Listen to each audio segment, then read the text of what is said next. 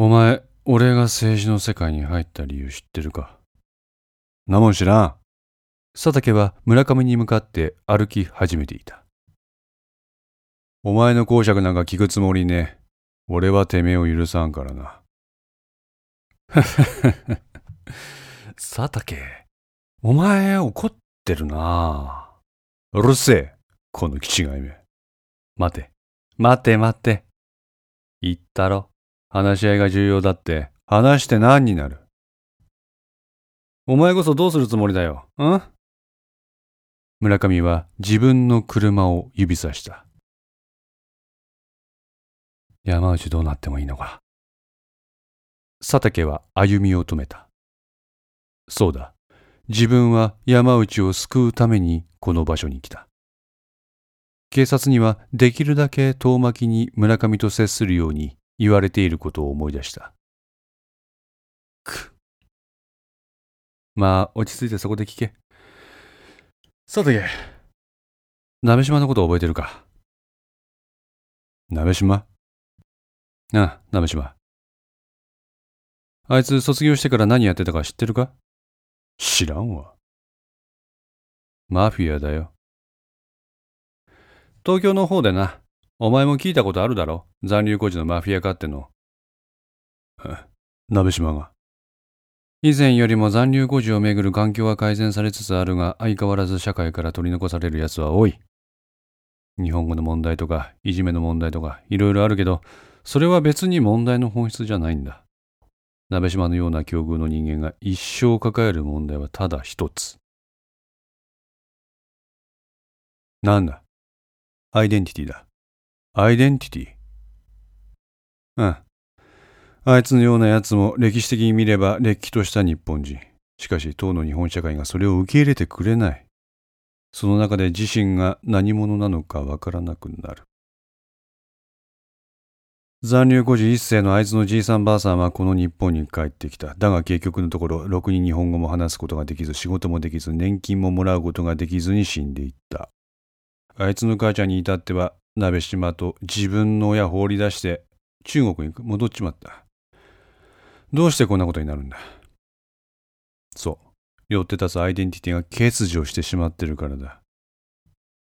佐竹は雄弁に語り出した村上を黙って見つめた。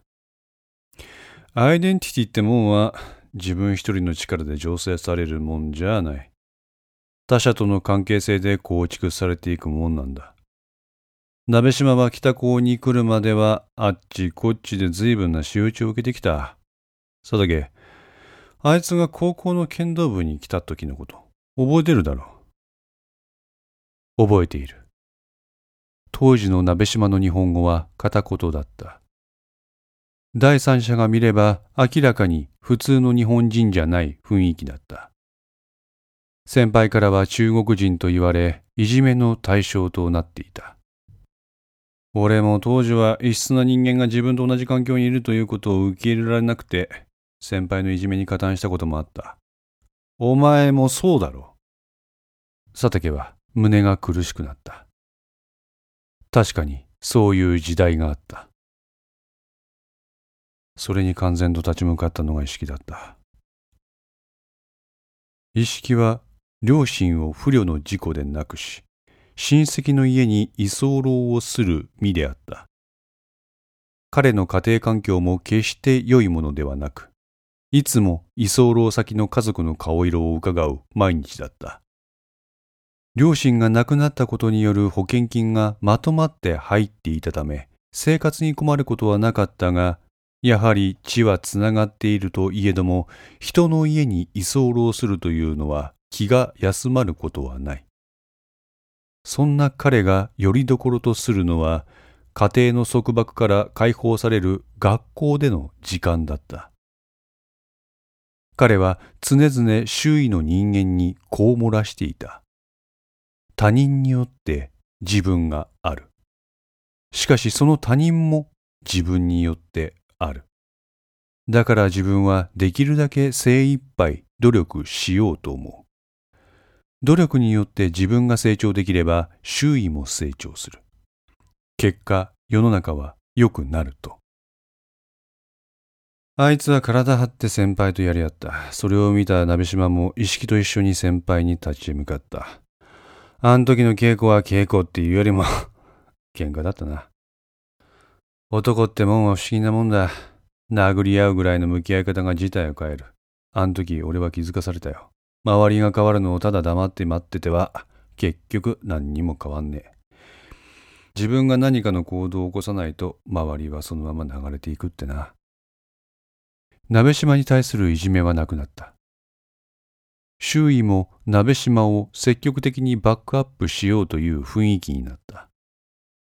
彼はその時を境に剣道の練習と学業に勤しみ、2年で北高のレギュラーとなり、その後の活躍へと成長を遂げていった。しかし卒業後自衛隊に入った鍋島は今まで築き上げたものを壊された。何？北高のあいつは日本人鍋島淳だった。しかし、あそこでは違った。どういうことだ？体内では中共のスパイとか赤とか言われ、日本人鍋島淳としての尊厳を傷つけられた。村上は地面に転がっている石ころを河北型に向けて思いっきり蹴飛ばした。日本人鍋島淳として懸命に再起を図ろうとするあいつにあの中の連中はそれを真っ向から否定することをやった。え、そんな。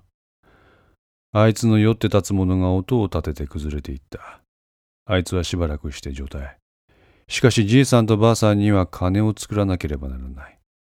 各地を転々とし、最終的には自分と同じような境遇を持つ残留孤児2世3世が組織する地下組織と接点を持ち、金を作るようになった。村上は佐竹の方へ足を進め始めた。佐竹は彼との距離を詰めないように少しずつ後ずさりした。俺はこの現状が許せなかった。育った環境が違うだけで同じ日本人でありながら生き方の修正を余儀なくされるなんてあってはいかん。何が法の下の平等だ？法治国家だ。そんなもんクソにもならんお題目だ。佐竹に向かって歩いてくる村上の言葉に熱が帯びてきた。お前には何度も言ってるだろう。この国の国会議員ってさ、どうにもならんクズばっかだって。利益をいかに地元に引っ張ってくるか。そのために清掃でいかに勝利するか、どうすれば選挙に勝つことができるか、そんなことばっかりで本当に大事な国としてやるべきことをほったらかしにしてんだ。俺はこんな腐った政治を立て直したい。自分の力ではどうにもならないことで、あがき、苦しみ、救いを求めている人間を何とかして助けてやりたい。そのためにはいつまでも俺は秘書なんかやってられないんだ。俺が議員にならないといけないんだ。村上。だから何なんだ？何？お前が言ってることは正しいとしても、だから何なんだ？お前は何を言いたいんだ？お前が何を言っても。お前は、佐竹は口ごもった。お前はお前はお前は、何なんだ？ん？佐竹。人殺しだ。ほう。村上は足を止めた。俺が人殺しだと。そうだ。どうしてお前そんなこと言えるんだ？何言ってるんだ？そこにいるのは一式だ。お前は、あいつを殺した。違う。え？あいつは鍋島が殺した。穴山も井上も鍋島が殺した。な、俺はその鍋島を殺しただけだ。